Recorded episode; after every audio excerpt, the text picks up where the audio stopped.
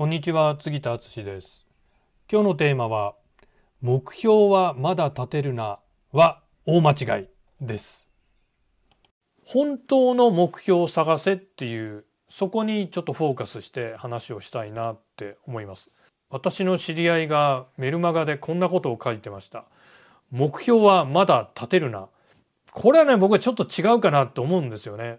逆にな何かやっぱりね目標を考える時にまあスパッと出てくる人もいるとは思うんですけどこれってどうなのかなとか本当に自分のやりたいこととか自分のこう進むべき事業にまだ自信が確信が持てないっていう時もあるんですよね。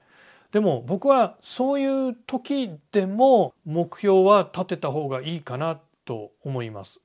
ただ一旦立てた目標の付き合い方なんですよね。そうなんか確信が持てない時でもとりあえず目標は僕も立ててきましたし立てた方がいいと思います。でとりあえずって言ったのは後で修正すればいいんですよ。一回目標は立てたからもう変更不可なんてことはないです。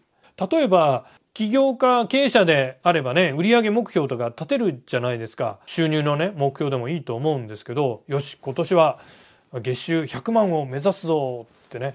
でもちょっとなんいや100万はやっぱりきついよなみたいな違和感を感じてきたらその時点でちょっと下げればいいと思うんですよ。調整すればいいと思うんですよ。はい。今日のテーマは目標はまだ立てるなは大間違いでした。杉田の最新電子書籍コロナフリービジネスの作り方完全ガイドブックを無料でプレゼントしています。概要欄にダウンロード先のリンクを貼っておきますのでまだ読んでない方は是非ダウンロードして読んでみてください。それではまたお会いしましょう。さよなら。